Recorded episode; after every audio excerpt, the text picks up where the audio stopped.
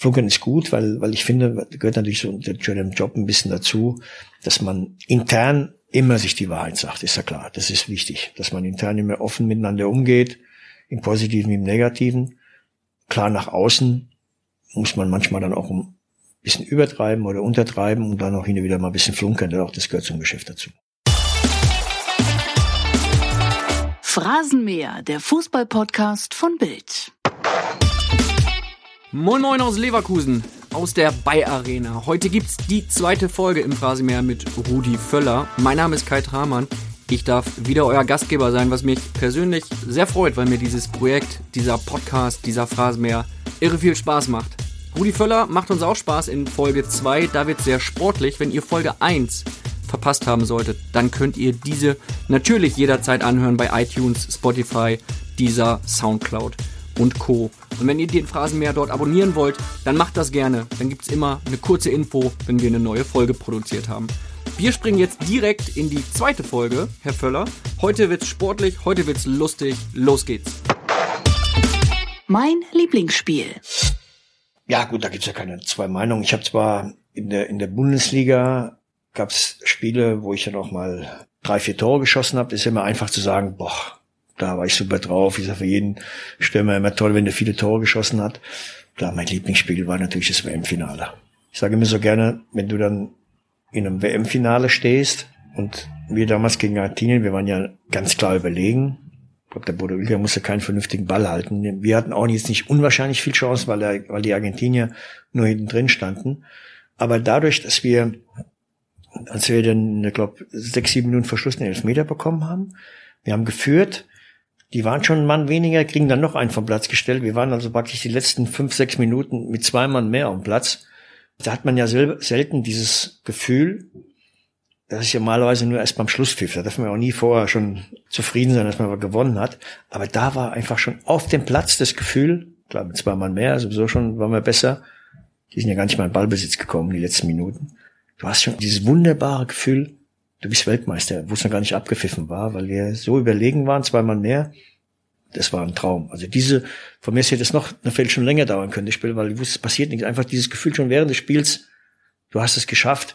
Also das war wunderbar. Ja, das wird so in der Form auch nicht mehr geben. Hätte es damals einen Videoschiedsrichter gegeben, hätte der auch den Elfmeter gepfiffen? Sie sind Wahrscheinlich bin ich ehrlich genug, genug, der hätte, der Videoschiedsrichter hätte wahrscheinlich das Foul an Klaus Augenthaler gepfiffen. Das war ja, ich glaube, eine Viertelstunde vorher, wurde Augenthaler gefault. Das war ein klarerer Elfmeter, ich will es mal so ausdrücken, ich bin jetzt sehr großzügig mit mir.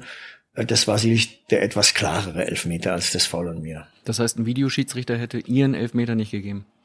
Wahrscheinlich nicht. Sie aber den ersten. Sie das war, ich glaube, das ist eine Frage, die ich oft gestellt bekomme. Ich glaube, das war dann auch, der, der mexikanische Schiedsrichter hat dann auch am Ende ist den Elfmeter gepfiffen für, für uns aufgrund der Tatsache, aufgrund der Summe der elfmeterreifen. Wie gesagt, es gab vorher schon einige Situationen, wo man hätte pfeifen können, vor allem bei, bei Klaus Augenthaler war ein ganz klares Elf, äh, ganz klarer Elfmeter. Den hatte, da hatte noch ein Auge zugedrückt und dann hat er den für mich dann oder für uns dann gepfiffen, klar. Gehen wir mal in die Sekunde des Abpfiffs in einem WM-Finale. Der Schiedsrichter pfeift und Sie wissen, jetzt ist es soweit, jetzt bin ich Weltmeister. Ja. Was passiert da in Ihrem Körper? So wie vorhin schon ausgedrückt, ich hatte das Gefühl ja schon, wie wir alle so ein bisschen früher schon. Aber dann ist es ja Aber dann noch mal offiziell. Extreme, dann ist es ja offiziell und dann, dann hast du natürlich, dann gehen viele Dinge durch den Kopf, die nächsten Minuten oder der ganze Abend, weil es ja dann, du hast ja dann das erreicht, was du als kleiner Junge dann immer am Fernsehen gesehen hast, ne, als Fan, wenn du 74 äh, wurden wir Weltmeister, hier Meier, Beckenbauer, Müller und viele andere. Das heißt, habe ich als 14-Jährige, wie meine Kollegen alle noch am Fernsehen angeschaut und haben den dann nachgeeifert. Jetzt kommt gleich in ein paar Minuten können wir das Ding selbst in der Hand mhm. halten. Das ist natürlich was absolut Besonderes. Und vor allen Dingen, weil der Weltmeistertitel ja anders als Pokalsiege, deutsche Meisterschaften, das ist auch schön, ne? aber ist natürlich dann irgendwie dann auch schnell wieder vorbei. Weltmeister gibt zwar auch alle vier Jahre neun, aber irgendwie hat man ja immer das Gefühl, dass das, das ein Titel ist, der bleibt ja ewig. Man ist ja ewig Weltmeister. Deutscher Meister oder Pokalsieger ist man nur in dem einen Jahr. Und das ist halt, klar, ist halt immer was Besonderes. Was hat diese Truppe damals ausgemacht? War es ein besonderer Zusammenhalt? Das auch, das ist ja auch wichtig bei so einem langen Turnier, aber natürlich auch die Qualität. Wir waren natürlich auch gut. Ist ja klar, du bist ja mit zwei, drei anderen, dann gehörst du zu den Top-Favoriten. Da haben wir schon zu Beginn der, der, der WM gehört. Und dann war das natürlich auch dann ging auch so ein bisschen so, so, so eine Generation zu Ende. Wir waren, glaube ich, im Finale standen fünf Spieler. Das war Lothar Matthäus, Andi Brehme, Pierre Litbarski, Guido Buchwald und ich. Wir sind alle mehr oder weniger ein, ein Jahrgang, 60, 61. Und wir haben alle fünf auch ganz viele Spiele mit der U21 und der Bertie Vogts gemacht. Zehn Jahre vorher. Das war so eine Generation, so eine goldene Generation. Das ist dann auch kein Zufall, dass du noch mit der Generation, ähnlich wie jetzt, als wir 2014 Weltmeister geworden sind, das waren ja auch viele, die viele Jahre vor mit der U21 dann auch Obermeister geworden sind. Und wir waren ja damals auch mit diesem Jahrgang im, im U21 Endspiel gegen England, zehn Jahre vorher. Also klar, es gibt dann auch goldene Generationen, das war damals auch so. Einer hat damals das Tor geschossen, den Elfmeter verwandelt und wir haben in Folge 1 des Phrasenmähers mit Ihnen, der natürlich abrufbar ist bei ja, ja. iTunes, Spotify und Co., eine Frage gestellt bekommen von Andy Brehme, da hören wir jetzt noch mal im rein. Mein Freund, lieber Rudi, ich hoffe, es geht dir gut. Ich wollte nur mal ganz kurz nochmal nachfragen, ob du dich erinnern kannst an 1990 in Kaldern, wo du in Pool auf einmal reingesprungen bist. Liebe Grüße, dein Freund Andi Brehme. Ja, erinnere ich mich natürlich gerne dran. Kann man ja heute auch erzählen, weil ist ja heute dann auch, ist ja alles halb so wild. Das war natürlich in einer langen Vorbereitung, damals in Kaltern. Klar, alles noch ohne Handy, ohne Internet da wurden die Abende dann auch ein bisschen lang und langweilig. Manchmal haben wir, ich glaube, Franz Beckenbauer war unterwegs, der hat sich irgendein Spiel angeguckt, er hat uns dann alleine gelassen. Nicht, dass wir das jetzt extrem ausgenutzt hätten immer, aber dann haben wir so einen kleinen Mannschaftsabend gemacht, das gehört ja auch dazu, dann um eine erfolgreiche WM zu spielen und sind dann, ich glaube, war der Andi war dabei, Jürgen Klinsmann, ich, waren glaube ich zu viert und sind dann runter noch hat natürlich dann auch ein paar Bier getrunken und sind alle noch im Pool reingesprungen. Also auch Andi ist noch im Pool reingesprungen, definitiv. Den reisen Sie jetzt nochmal mit, mit, ne? mit, aber mit, aber in Trainingssachen. Also in, in, da war jetzt nicht so, dass wir jetzt eine Badehose anhatten. Dann gesagt, komm, wer traut sich? Und dann sind wir reingesprungen. Also das war jetzt auch nicht jetzt ist eine Geschichte, die man immer erzählen kann, aber war nett. Also er stellt Ihnen die Frage, und Sie können an dieser Stelle verraten, er war selber mit dabei. Der war selber mit dabei, natürlich, klar. In welcher Phase des Turniers war das? Ja, zu Beginn, in Kaltern. Das war ja noch vor der WM. Das war äh, in der Vorbereitung, bevor wir dann nach Erba umgezogen sind, zu den Spielen dann der Vorrunde in Mailand. Das war ziemlich zu Beginn noch, weil dann ist ja noch so eine Vorbereitung, ist dann auch immer ein bisschen zäh und lang. Ja, da kann man schon mal einen kleinen Mannschaftsabend machen. Hätte es 1990 äh, schon Social Media gegeben, was für Bilder hätten wir gesehen? Boah. Also Sie im Pool ist schon mal klar. Ja, das hätte, ich weiß nicht, ob das rausgekommen wäre, aber gut, ich weiß ja, diese Posterei, das war da alles zu seiner Zeit. Natürlich, wenn das damals schon so der Fall, wenn da viele Dinge dann auch mal, das ist ja immer so diese Generation der 70er, 80er, 90er Jahre, viele Dinge sind ja dann nie so rausgekommen. Ne? Heute muss man ja auch vorsichtig sein. Ne? Man heute klar die Spieler, die Spielergeneration von heute, die natürlich auch alle viel mehr Geld verdienen. Ist ja klar, ist ja ein ganz anderes äh, Verdienste, was sie heute haben. Aber sie haben es auch nicht ganz so einfach. Ne? Heute du bist halt immer durch die sozialen Netzwerke, durch, durch die Handys bist du halt immer im, unter Beschuss. Ne? Du wirst immer irgendwo abfotografiert. Du musst halt immer aufpassen, wo du hingehst, was du machst, was du tust. Diese Problematik hatten wir früher nicht so in der Form. Du musst auch ein bisschen aufpassen, aber das war alles noch ein bisschen freier. Wie sehr stört Sie das, wenn Sie die Spieler von Bayer Leverkusen jetzt sehen und sehen, dass sie vieles in die ähm, sozialen Netzwerke dann stellen, hineinposten? Ja, es muss halt auch im gewissen Rahmen bleiben. Man, alles kannst du nicht verbieten. Ne? Gibt es ja auch bei uns klare Vorgaben. Aber das kannst du auch nicht komplett verbieten. Wie gesagt, das ist, das ist halt jetzt heute eine andere Zeit. Es muss alles in einem manierlichen Bereich bleiben. Es gibt immer noch Bereiche, wo man dann auch sagen, da bis dahin und nicht weiter. Nach einem Sieg kann man auch mal ein Auge zudrücken, je nachdem, was dann aus der Kabine gepostet wird. Aber ist halt eine andere Zeit. Ne? Da muss man sich halt auch, das, das muss man auch so akzeptieren. Waren Sie jemals drin bei Facebook, Twitter, Instagram? Nein. Nein. Haben Sie das auch nie angeschaut? Nee. Also ich weiß, meine, meine Frau, meine, meine Kinder sind, machen das alle. Ich, ich weiß nicht auf allen jetzt sozialen Netzwerken, aber das eine oder andere haben sie dann sicherlich. Ich definitiv nicht. Werden Sie auch nie machen? Also das und Latte Macchiato werde ich definitiv nicht mit kein Social Media, kein Latte Macchiato. Genau. Die eisernen Regeln. Genau. Was, was ist es? Ist es so diese Selbstdarstellergeschichte, die Ihnen dann nein, missfällt? Nein, das muss jeder für, das, so? das meine ich. Das muss jeder für sich selbst entscheiden. Aber ich, Ich mag das nicht. Also nicht so, dass ich jetzt die sozialen, dass ich jetzt kein Internet nutze. Ne? Ist ja mhm. klar, ich bin mein, mein iPhone, ich habe mein iPad und das sind viele Dinge, die ich natürlich auch nutze. Ist ja klar, ob jetzt meine E-Mails oder auch die, was Internet speziell, speziell jetzt auch was Zeitungen anbetrifft oder Zeitschriften, ist ja klar, das, das, das nutze ich natürlich, ist auch eine tolle Sache. Aber es gibt natürlich irgendwo Grenzen, klar. Und das mag, das mag ich nicht. Ich weiß nicht, wie es in zehn Jahren ist, aber Stand jetzt wird es, ist es nichts für mich. Aber ich habe trotzdem Verständnis für alle anderen, die das machen. Das ist, das ist überhaupt kein Problem. Wo lesen Sie am liebsten auf dem iPad?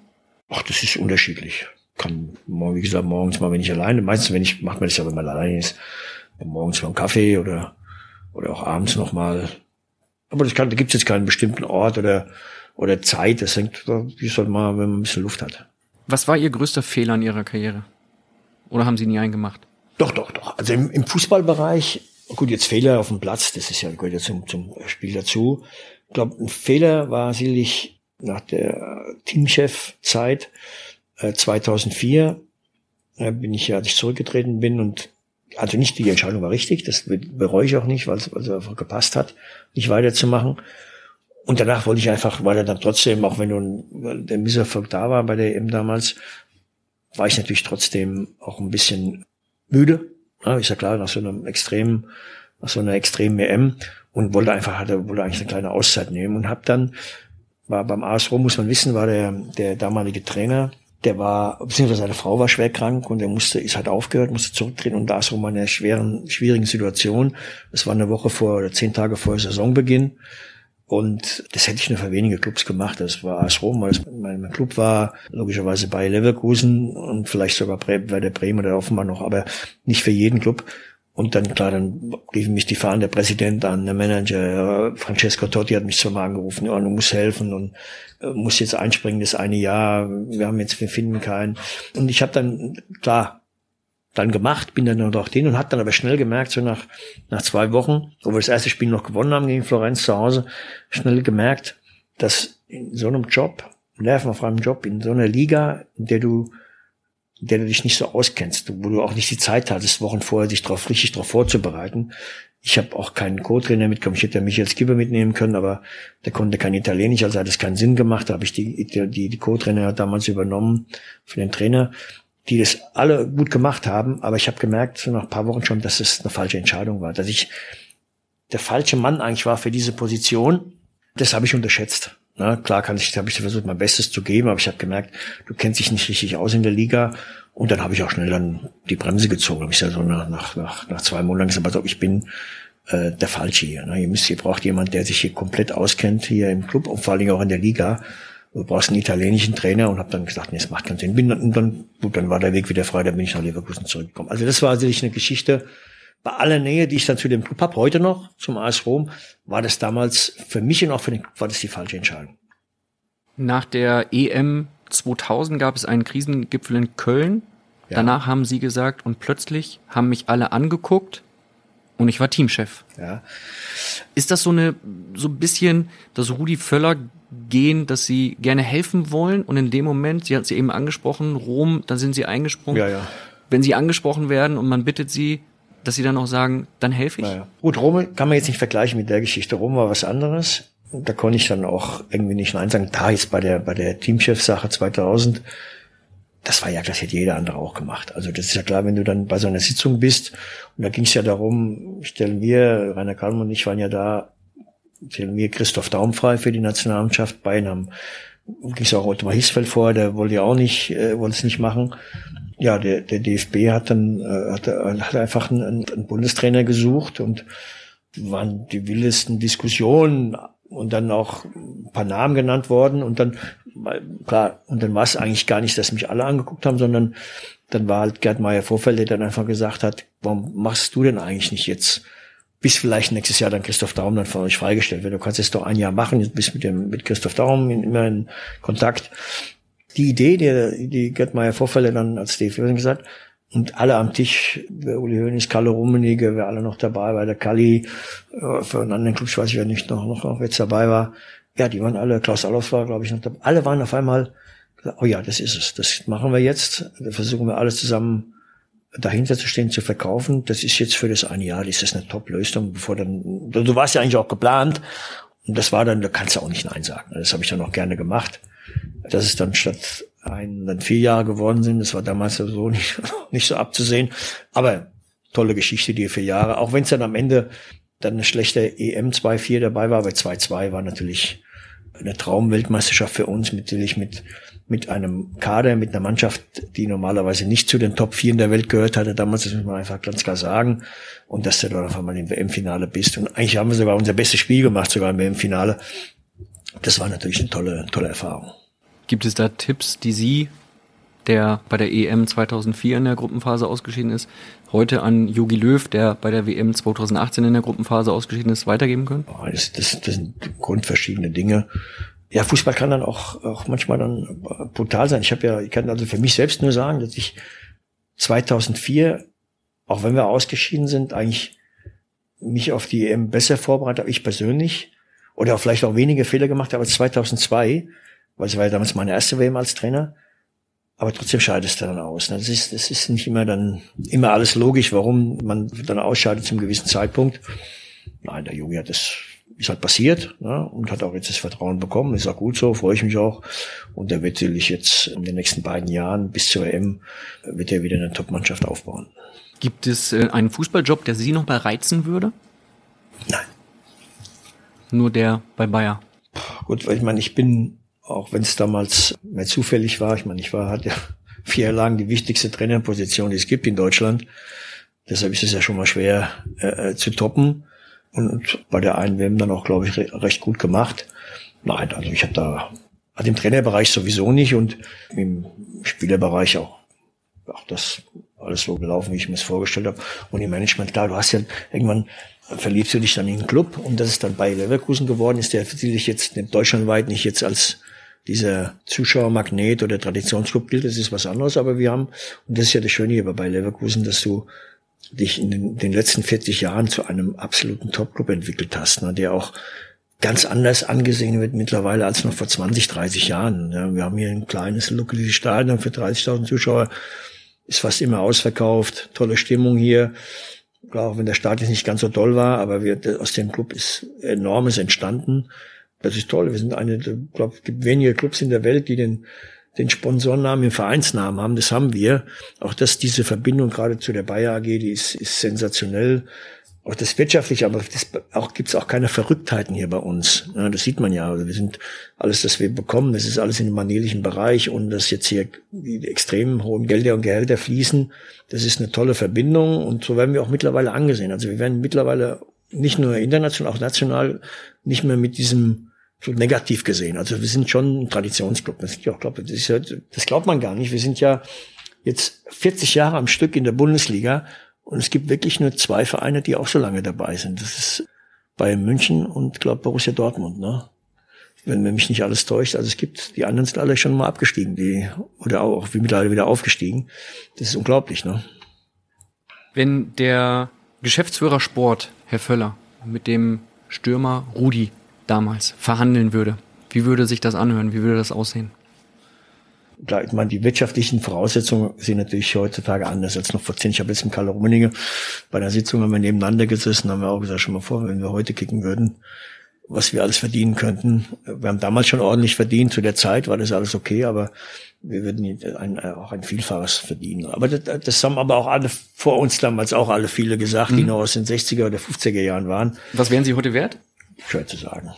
Oder was mehr, würden Sie sich nicht mehr da? Ich weiß ja damals, ich bin hier für knapp 10 Millionen von Werder Bremen nach zum AS Rom gewechselt. Und das war in den, das war 1987, war das eine wahnsinnig hohe Summe. Gut, heute ist das sicherlich, äh, sich das alles ein bisschen relativiert. Was würden Sie sich das denn an Gehalt viel, Das wird heute viel mehr. Aber ich kann, ich kann, also über, selbst, über sich selbst dann ist sowas echt schwierig. Aber es wäre natürlich viel, viel mehr. Aber auch für andere auch. Also nicht nur für mich. Das liegt dann an der Zeit. Das war damals eine andere Zeit. Da gab es weniger Geld vom Fernsehen. Da war nicht so viel, so viel Geld auf dem Markt. Da waren einfach auch die Ablösung ein bisschen geringer, klar. Welche äh, Zahl würden Sie sich beim Gehalt reinschreiben? Also der Wüsste ich jetzt auch nicht. Das ist, ich meine, ich habe ja logischerweise, weil ich ja Verträge hier kenne, auch für viele anderen Spieler in anderen Clubs. Wie gesagt, ich habe damals gut verdient, aber auch das wäre heute, ja, um ein Vielfaches höher, ganz klar. Der würde aber schon dann ein zweistelliger Millionenbetrag im Jahr Ich wollte es jetzt nicht so direkt sagen, aber komplett. So zehn würden Sie schon reinschreiben, oder? Also wie gesagt, ich will jetzt, ist ja blöd, wenn man sich über sich selbst jetzt so, so Dinge sagen müsste, aber ich kann mich dann schon gut einschätzen. Meine Möglichkeiten, die damals schon gut waren, heute natürlich noch mal in einer anderen Form, klar. Wenn ich richtig informiert bin, saßen Sie einst bei Julian Brandt und haben versucht, ihn zu Bayer Leverkusen zu holen und er hat hinterher geschwärmt von Ihren ehrlichen Augen. Ist das Ihr großer Trumpf? Ja, man muss ja wissen, wir haben ja damals, waren ja auch so ein eingespieltes Team. Hier. Michael Rechke war ja damals noch bei uns und der so ein bisschen immer so schon vorgearbeitet hat mit seiner Scouting-Abteilung und wenn dann besonders hartnäckige Fälle, dann bin ich ja logischerweise auch mit dabei gewesen. Ich weiß, er kam eines morgens zu mir ins Büro und äh, mir sagte, boah, gibt's einen Jungen, der ist jetzt im Moment gerade in Wolfsburg und der ist aber Bremer und da sind sie alle hinterher, die Chelseas und die Menus dieser Welt, ganz zu schweigen von den deutschen Clubs. Boah, wird schwer. Du musst mit, wir müssen jetzt mit dem, mit ihm in seinem Vater sprechen.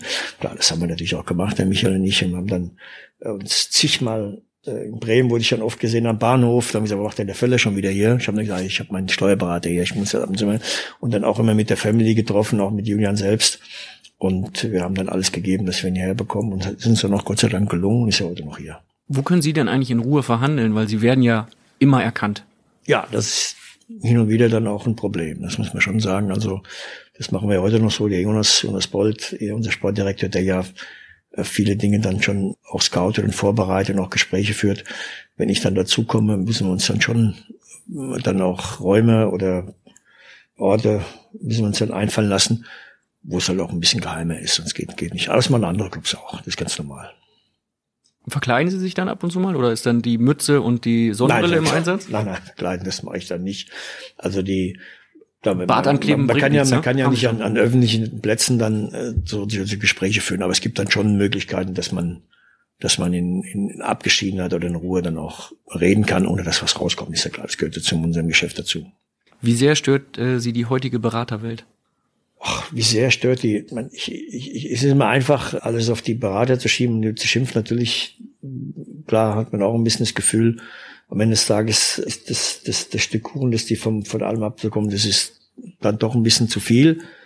Aber es ist halt so, oder? Du musst halt, wenn du in dem, in dem Haifischbecken mitschwimmst und willst dann deine, deine Mannschaft aufbauen, willst dann auch Spieler bekommen und dann ja, bleibt dir gar nichts anderes übrig, auch noch mit dem einen oder anderen Berater dann auch zu sprechen. Und da gibt's auch Berater, die, mit denen hat man ein, ein ordentliches Verhältnis, andere, die mag man nicht so. Klar, dann stellt sich die Frage, nimmst du die Spieler trotzdem oder nicht? Aber klar, du willst ja trotzdem eine gute Mannschaft haben. Ne? Also wie gesagt, jetzt nur permanent zu meckern, das bringt ja nichts. Ne? Du musst ja trotzdem deinen Job erledigen. Und wenn es halt nur über die Berater geht, dann geht's nicht anders. Ne? Wenn Sie jetzt einen Spieler unbedingt haben wollen und Sie wissen, na, der ist sich noch nicht ganz klar, wo er hin will. Was ist der letzte Völler-Joker, den Sie ziehen? Ja, nicht nur Völler-Joker. Es ist einfach das, was wir uns als Club hier auch erarbeitet haben in den letzten 20 Jahren, dass wir ein Club sind, ob jetzt für deutsche junge Spieler oder auch für ausländische Spieler, auch Brasilianer vor allen Dingen. Wir, da gibt's ja auch vor meiner Zeit, dass wir einfach die Club sind, der halt jungen Spieler zu einer großen Karriere verhelfen kann, die natürlich oftmals dann in Leverkusen startet. Und das ist ja das auch immer, das, wenn wir auch unser Trainer aussuchen. Natürlich wollen wir grundsätzlich unsere Spiele gewinnen, wir wollen attraktiven Fußball spielen. Aber klar, wir können natürlich auch nicht junge Talente hier verpflichten und denen auch das Gefühl geben, pass auf, wenn das ist, du kriegst ja auch deine Chance zu spielen und die dann aber nicht spielen lassen. Aber die Trainer, die dann hierher kommen, die können natürlich aufstellen, was sie wollen, aber natürlich auch mit den Spielern, die wir zur Verfügung stellen, auch mit den Jungen, denen auch das Gefühl geben, dass die hier mit denen arbeiten und natürlich auch denen dann die Chance geben zu spielen. Das ist immer unser Credo gewesen hier in Leverkusen. Wie oft haben Sie eigentlich dem FC Bayern abgesagt in Ihrer Karriere, sowohl als Sportdirektor und auch als Spieler? Ja, einmal habe ich mal mit Uli Hoeneß in seinem Haus zusammengesessen, aber das ist auch schon viele, viele Jahre her. Er hätte mich gerne zum, zu den Bayern geholt als Sportdirektor. Aber klar, wenn du irgendwann äh, so eng verbunden bist mit, mit Bayer Leverkusen, dann gehst du natürlich dann nicht mehr weg. Und es war dann eng, hat mich natürlich trotzdem gefreut, klar, wenn, wenn du dann eine Anfrage hast von den Bayern, vor allem von, von Uli Hoeneß damals, das ist ja schon mehr als zehn Jahre her. Aber als Spieler war es eigentlich nie ein Thema. Also das war mal in der Zeit, meiner Topzeit in 80er Jahren, da war natürlich, das Maß aller Dinge war natürlich die italienische Liga. Also es ist ja nicht so wie heute gewesen, dass du vier Top-Ligen hast, so mit, mit England, Spanien, Deutschland, Italien, teilweise auch ein bisschen Frankreich. Damals, Anfang der 80er Jahre bis Mitte der 90er, so die 15 Jahre, da gab es nur eine Liga weltweit, wo die besten Spieler der Welt gespielt haben, das war halt Italien. Ja, da konntest du Spanien vergessen, Deutschland vergessen, Frankreich sowieso. Das war halt Italien. Da haben die besten Spieler der Welt gespielt und da wollte ich halt auch hin. Klar, bin dann in Rom gelandet. Hat sich gelohnt. Was müsste die Bundesliga machen, damit sie mal in diese Position kommt, mal die beste Liga der Welt zu sein? Ja, glaube in der Form wie damals 80er äh, Jahre, 90er, das wird es ja in der Form nicht mehr geben, dass du nur eine Liga hast, die alles bestimmt. Das geht ja heute nicht mehr. Du hast halt, und auch gut, so vier, fünf Top-Ligen, ne, wo halt auch die Wirtschaftlichkeit eine Rolle spielt, hat England natürlich immer noch mal ein bisschen, oder nicht noch ein bisschen viel mehr als in anderen anderen Ligen. Äh, und da müssen wir halt versuchen, unser, unser Bestmögliches zu machen. Und wir haben ja mit beim München Club, der dann immer in der Champions League mit vorne dabei ist, der die Champions League, und das sehe ich auch gar nicht so negativ wie viele andere Experten, die können immer die Champions League gewinnen, auch in diesem Jahr wieder. Dafür sind die stark genug. Die anderen, die jetzt da spielen, die können auch eine gute Rolle spielen. Und dann auch in der Europa League. Da sind wir natürlich auch als Bayer Leverkusen gefordert, auch mit den Leipzigern zusammen und dann auch mit Eintracht Frankfurt im Grunde sogar, das auch besser zu machen als im letzten Jahr. Im letzten Jahr waren wir wirklich in der Europa League schlecht. Ne? Das war einfach dann zu wenig. Aber das ist, da sind wir alle gefordert, das besser zu machen, ganz klar. Wie bekommen wir denn die Langeweile wieder raus aus der Bundesliga? Die Bayern galoppieren vorne weg. Ich weiß, dass das immer ein bisschen langweilig ist, auch wenn man dann als Vereinsverantwortlicher dann auch schon vor der Saison sagt, dass die Bayern klar Meister werden. Es gibt, viele wollen ja dann immer in den Medien, dass man dann jetzt so Kampfaussagen macht, dass man die Bayern angreift. Aber hänge ich mich mal weiter, sonst kenne ich mich auch ein bisschen aus. Wir haben es ja jetzt ja wieder erlebt. Die sind einfach die Nummer eins und es ist halt einfach so, dass du gegen die Bayern, natürlich kannst du die an einem Spieltag, wenn mal alles gut funktioniert, wie jetzt im Pokalspiel von Eintracht Frankfurt, da muss alles passen. Eintracht Frankfurt muss überragend spielen. Der Schiri muss ein bisschen auch für die, für den Underdog sein. Äh, die Bayern müssen schlecht drauf sein und die waren schlecht drauf beim Finale. Dann kannst du die mal schlagen. Aber sonst über eine ganze Saison geht das, geht das nicht. Auch in diesem Jahr wieder nicht, weil die einfach dann äh, zu den Top Vieren gehören in, in Europa und dann ist es dann auch schwierig. Natürlich kann es vielleicht dann, kann man die Abstände ein bisschen verkürzen. Vielleicht schafft es ja Borussia Dortmund den Abstand ein bisschen zu verkürzen in diesem Jahr, aber Bayern München wird logischerweise Meister. Dass es dann auch dann ein bisschen langweilig wird, aber das hat, ist ja bei anderen, es war ist in Frankreich, Frankreich ja auch schon seit vielen Jahren so mit Paris Saint-Germain. In Spanien ist es meistens ein bisschen spannender durch, durch, durch Barcelona und Real Madrid, aber auch in Italien ist ja Juventus Turin auch schon sechs oder sieben Mal Meister geworden. Da ist es dann auch so. Und selbst Manchester City in dieser top-englischen Liga, wo es ja sechs Top-Clubs gibt, ist Manchester City ja auch schon im, im März Meister gewesen, glaube ich. Ja, das ist halt so. Ne? Da, dafür muss die Liga dahinter, und das ist doch das Schöne, zwischen zwei und sieben oder zwei und acht und dann später dann schon die Plätze ab elf, zwölf, da geht's ja schon wieder um die Absichtsplätze. Da wird's ja immer Spannung geben. Deshalb wird die Liga nicht langweilig sein. Wenn Sie was ändern könnten an der Bundesliga, was wäre das? Den, den Modus? Ja, Modus oder eine Regeländerung oder der Videobeweis wieder weg? Na, ich war, ich war Videobeweis war ich anfangs skeptisch, bin ich ganz ehrlich zu, bin auch dann auch bestätigt worden, weil in den letzten Jahren das eingeführt worden ist, die Vorrunde war eine Katastrophe. Fand ich, die war wirklich furchtbar, mit ganz vielen Entscheidungen des Videoschiedsrichters, die falsch waren oder auch eingegriffen bei, bei Dingen, die man nicht wo man nicht eingreifen darf. Also soll ja, war ja klar immer nur bei ganz klaren Fehlentscheidungen, das war am Anfang falsch. In der, in der Vor- Rückrunde viel besser. Aber eben war sensationell gut, waren wir ja alle überrascht. Und auch jetzt, wenn es auch ein bisschen schwierig begann, glaube ich, sind wir da auf einem guten Weg. Also es wird, ich bin auch, äh, meine Skepsis ist auch ein bisschen weg, auch wenn es immer wieder mal Schwierigkeiten gibt. Für den Stadionzuschauer immer noch schwer zu ertragen durch die Unterbrechung, geht ein bisschen an Stimmung, geht ein bisschen flöten. Aber es ist natürlich ein Tick gerechter geworden. Also auch wenn, wie gesagt, ich war am Anfang skeptisch, aber man wird sich natürlich auch an, dieses, an dieses Szenario dann auch gewöhnen und es wird auch nicht mehr, man kriegt es auch nicht mehr weg, deshalb muss man sich damit arrangieren und hoffentlich wird es dann auch so sein, dass, dass wir uns alle mitleben können. An dem Modus in der Bundesliga, klar, es gibt ja immer, ist ja immer das Gleiche, wird ja, es gibt ja schon seit vielen Jahren immer die Diskussion mit Playoffs, ob das irgendwas nutzt, bin ich ein absoluter Gegner von. Also finde ich absolut Blödsinn, keine Playoffs. Also die Liga, die ist so gut, wie es ist. Also ich möchte dann immer, wenn es mal Playoff gäbe, immer gerne Szenario, wenn es dann wirklich dann mal eine Mannschaft gebe, die dann bis zu den Playoffs mal Tabellenführer ist vor den Bayern und dann müssen sie blöderweise noch in die Playoffs und dann wird's dann doch wieder Bayern München, dann möchte ich mal das Geschrei hören. Das wäre dann äh, sehr groß. Ja, definitiv. das war definitiv. Also ich finde schon, die Diskussion muss man dann auch äh, erlauben. Ist ja auch dann okay, dass es einer mal anders sieht, aber ich finde keine Playoffs. Der Zuschauer kann die Bundesliga jetzt konsumieren oder muss sie konsumieren über Sky, Eurosport-Player, The Zone. Früher gab's die Sportschau, dann folgte irgendwann ein Zeitalter, wo Sky alle Spiele hatte. Ist das jetzt aktuell zu viel? Kostet das zu viel Geld für den Fan? Ja, ich meine, ich bin ja auch noch dann die Generation der klassischen Sportschau der 70er, 80er Jahre, aber das ist halt vorbei. Ne? Das ist, wir leben in einer anderen Gesellschaft und es gibt halt auch Pay-TV ne? und das ist halt einfach der Lauf der Dinge. Ne? Ich meine, wenn man heute, ich sage mal, wenn du heute ins Kino gehst, als Ehepaar mit drei Kindern und kaufst dir dann noch eine Cola und ein bisschen paar, ein paar Nachos oder ein bisschen Popcorn, hast du auch sehr viel Geld los. Äh, finde ich sogar diese, kannst du nur jetzt bei Zone, das habe ich ja schon im letzten Jahr gehabt, auf meinem iPad über, über wenn du dann die ausländische Spiele anguckst, finde ich super. Also gerade wenn man dann mit Bayer Leverkusen und kann dann mal eine italienische Liga gucken oder auch spanische oder englische, toll gemacht. Sky sowieso, ein tolles Produkt seit seit vielen Jahren. Klar kostet alles Geld, ist auch für Otto Normalverbraucher, für den Verbraucher auch, kann es auch noch dick zu viel werden, aber es kann jeder für sich entscheiden. Was, was nimmst du dann dazu, was nicht? Ist vielleicht ein bisschen zu kompliziert geworden, auch in diesem Jahr, aber das ist halt leider der Lauf der Dinge, so ist es halt. Können Sie sich noch an Ihren ersten Fanartikel erinnern, der Fan Rudi Völler als kleiner Junge? Fanartikel, weiß ich jetzt gar nicht mehr. Das war ja ein Schal vielleicht. Schal oder Mütze. Was waren ja, früher gab es ja nicht, nicht so viele Dinge wie heute. Klar, die ersten Artikel waren sicherlich Schals und dann auch mal eine Mütze. Klar. Von welchem Verein war Ja, immer Kickers Offenbach, klar. Das sind so Ihre ersten. Ja, ja, klar. Früher waren es noch die selbstgestrickten äh, Dinge. Und später weiß ich jetzt gar nicht mehr. Aber im Grunde ist es ja immer mit der Kindheit verbunden und da war ich, klar, ich war halt immer OFC-Fan. Und dann ging es mit dem selbstgestrickten Schal zum Biberer Berg. Absolut. Interessiert Sie, wenn wir in das Stadion von Bayer Leverkusen äh, schauen, interessiert es Sie, was äh, derzeit hier Bier und Bratwurst kosten? Also beschäftigen Sie sich da mit den Sorgen der Fans?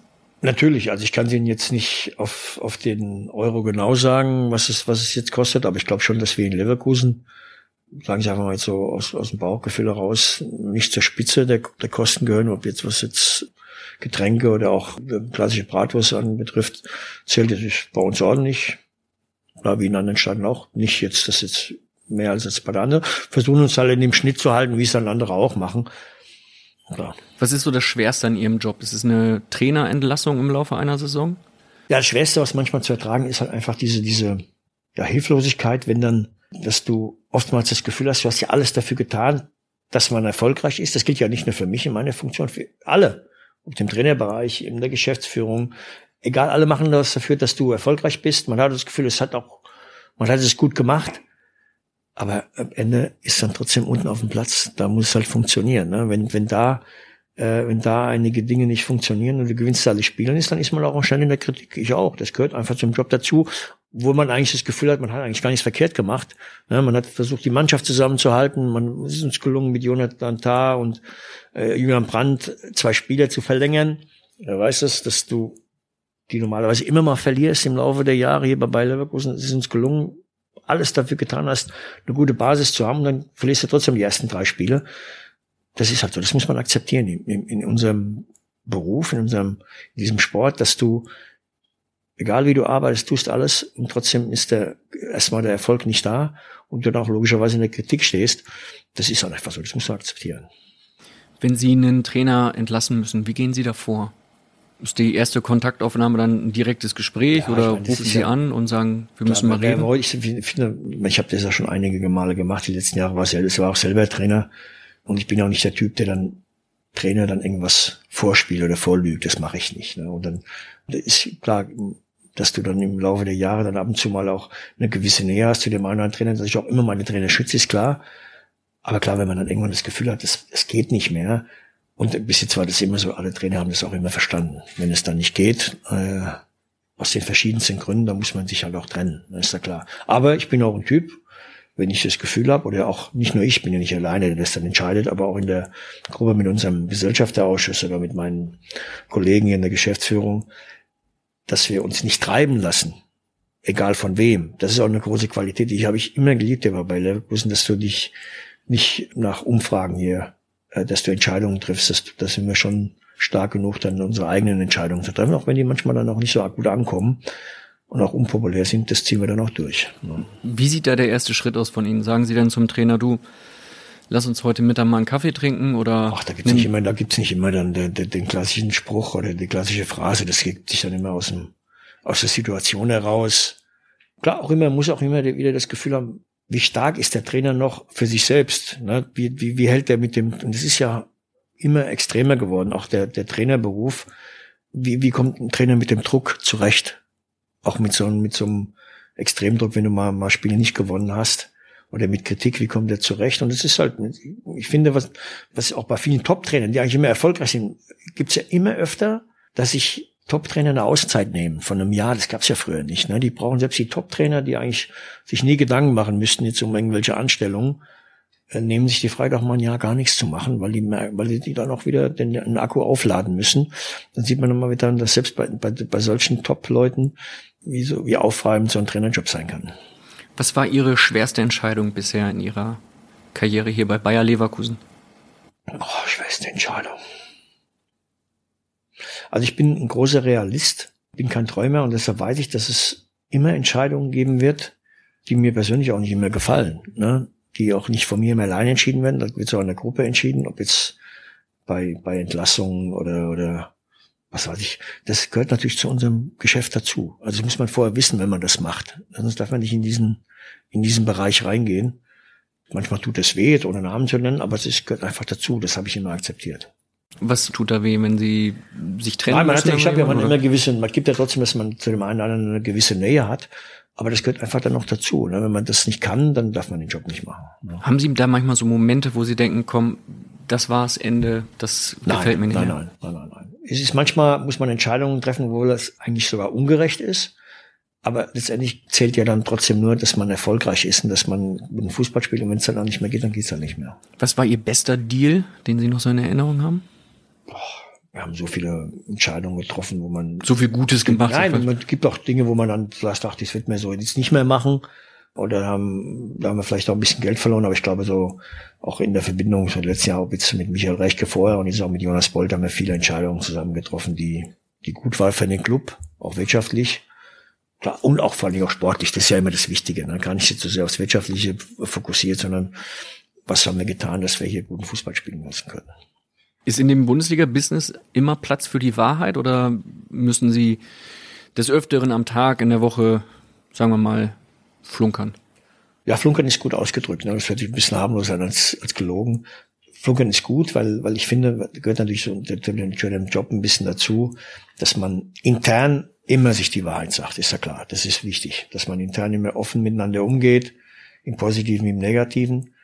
Klar nach außen muss man manchmal dann auch ein bisschen übertreiben oder untertreiben und dann auch hin und wieder mal ein bisschen flunkern. Auch das gehört zum Geschäft dazu. Mittlerweile auch dann komplett angelernt. Also es Nein, das ist einfach, weil das, das, das ist auch, das, das ist auch, man macht das ja dann, wenn man sowas macht, dann, und das kommt selten vor, macht man das ja trotzdem dann, um, dass der Laden hier, dass der vernünftig und ordentlich weiterläuft. Das macht man ja nicht aus Eigeninteresse, sondern einfach, dass man was macht, um, dass man hier erfolgreich ist. Und wie gesagt, das, der Begriff Flunkern ist eigentlich ganz gut, weil er ist ein bisschen harmloser. Ja. Gibt es jemanden, äh, einen Spieler, den Sie gerne holen würden, wenn es jetzt kein Limit geben würde, wenn Sie freien Zugriff hätten? halt bin ich ja ehrlich genug, auch wenn der jetzt die WM jetzt war jetzt die nicht der Reise von Lionel Messi, aber für mich ist Lionel Messi ist halt immer noch der der Ausnahmespieler schlechthin, auch wenn jetzt Cristiano, Cristiano Ronaldo ist auch ein wahnsinniger Spieler, ist super und das ist ein toller Spieler, aber Messi steht für mich nochmal über allen, auch wenn es natürlich auch bei ihm jetzt, glaube ich, ein bisschen weniger geworden ist in den letzten ein, zwei Jahren, aber was der letzten zehn Jahre äh, uns für Freude bereitet. Man sieht halt auch den Spieler immer gerne. Ne? Ich, ich finde, es ist einfach toll, dem Spieler zuzuschauen. Äh, der in der Bayer Arena, das wäre was, ja. ne? Also im richtigen Trikot aus Aber wie gesagt, das ist ja eine Frage, die wird man immer gestellt, aber das ist ja Blödsinn, ne? weil das ja wird ja nie der Fall sein. Aber äh, der ist klar einfach ein Spieler, das so, wenn ich jetzt unabhängig von Bayer Leverkusen ein bisschen Fußball gucke, den sieht man immer gerne. Ne? Wird der Julian Brandt auch eine große Weltkarriere hinlegen und den Club eines Tages verlassen? Ja, wenn beides wird, würde ich sogar unterschreiben jetzt, weil das, das gönne ich dem Julian natürlich, dass der eine Top-Karriere macht. Man vergisst ja immer noch, wie jung der ist, dass er auch immer noch mal ein bisschen Leistungsschwankungen äh, erlegen ist. Aber klar, würde ich Julian gönnen. Na klar, Julian ist, hat eine tolle Entwicklung genommen, wie wir uns das alle erhofft haben. War sogar so ein bisschen der Gewinner der schlechten WM, ja, mit seinen, als er dann immer reinkam, nochmal Gefahr gesorgt hat. Jetzt direkt ein Tor geschossen gegen Peru. Nein, ich würde mich freuen für ihn, wenn er, wenn er hoffentlich noch ein paar Jährchen hier bleibt und dann noch mal eine extreme Weltkarriere macht. Nee, würde ich mich drüber freuen. Würden Sie ihm zu einer ohne Bayern München Karriere raten, so wie Sie es äh, hinbekommen haben? Das ist ja, das bei Bayern München ein Top-Club ist, gehört zu den Top 4, 5, 6 Clubs in der Welt. Da kann man schon mal hinwechseln. Das musste jeder Spieler für sich selbst entscheiden, klar. Herr Völler, vielen, vielen Dank für eine tolle Phrasenmäher-Episode. Zwei sind es insgesamt. Eine sehr private und eine sehr sportliche. Okay. Abschließend noch eine Frage. Wo geht die Reise mit Bayer Leverkusen in dieser Saison hin? Ich versuche es mal so auszudrücken. Ich weiß ja, in der Sommerpause egal wo ich hingekommen bin und nicht nur ich, auch andere, meine Kollegen hier oder auch unsere Spieler, bist ja überall so ein bisschen gelobt, ja, wir haben alle Spieler behalten und oh, letztes Jahr Fünfter, war eigentlich mehr drin, nur wegen Torverhältnis vielleicht nicht geschafft und jetzt noch ein bisschen stabiler, wir können jetzt ein bisschen weiter vorne angreifen. Klar, das ist auch richtig, das ist auch unser Ziel, aber am Ende des Tages, wenn dann angepfiffen wird, dann zählt das alles nicht mehr. Du musst dann trotzdem deine Leistung bringen und die haben wir in den ersten Spielen definitiv nicht so gebracht, wie wir es können. Aber wir können es besser und das ist eigentlich die Ansage, die ich auch machen möchte. Wir werden es wieder besser machen. Da bin ich fest von überzeugt. Wir müssen an uns glauben und das, klar, die, die Konkurrenz schläft nicht, die sind, groß, die ist auch stark. Bayern ist ein Sonderfall, aber auch die anderen haben, machen das mittlerweile sehr gut. Einerseits im letzten Jahr, wo wir alle ein bisschen geschwächelt haben hinter den Bayern. Das wird ein harter Kampf wir kommen wieder in die Spur zurück. Es wird eine Weile dauern jetzt nach dem nicht so guten Start. Aber die Qualität und die Möglichkeiten haben wir hier, dass wir wieder in die Spur zurückkommen können. Da bin ich fest von überzeugt. Im Phrasenmeer ist es so, dass der aktuelle Gast dem nächsten Gast eine Frage Gut. stellt, mit auf den Weg gibt. Ich kann Ihnen noch nicht sagen, wer der nächste Gast sein wird. Von daher müssten wir dem nächsten Gast vielleicht eine Frage stellen, die ein bisschen allgemeiner, aber trotzdem natürlich fußballspezifisch oder auch sehr persönlich ist. Welche Frage würden Sie jemandem gerne mal stellen? Lieber Gast, den ich jetzt im Moment noch nicht kenne, trinkst du Latte Macchiato? Das verfolgt sie so ein bisschen, ne? Latte Macchiato. Nein, ich habe mir jetzt als Gag jetzt, ne? wenn ich schon den Namen nicht weiß, irgendeinen Scheiß muss ich ja dann erzählen. Ne? Alles gut. Herr Völler, wir wissen, Sie trinken Ihren Kaffee mit Milch. Wir wissen, ja. Sie sind bei Bayer Leverkusen sehr heimisch geworden, genießen den Blick hier ins äh, Stadion, in die Bayer Arena. Ich bedanke mich ganz, ganz herzlich für Ihre Zeit wünsche Ihnen alles Gute und freue mich, wenn immer ich den Song Ein Rudi Völler höre, weil dann werde ich mich immer an dieses schöne Gespräch erinnern. Dankeschön. Vielen Dank. Und wir melden uns in zwei Wochen wieder. Dann haben wir wieder einen Weltmeister zu Gast, dann aber einen von 2014. Wer das sein wird, verrate ich euch in zwei Wochen. Also abonniert gerne den Phrasenmäher bei Spotify, iTunes, Deezer, Soundcloud und Co. Und dann bekommt ihr am 16. Oktober eine Info. Die neue Folge ist da. Dann geht's weiter im Phrasenmäher. Dankeschön. Ciao.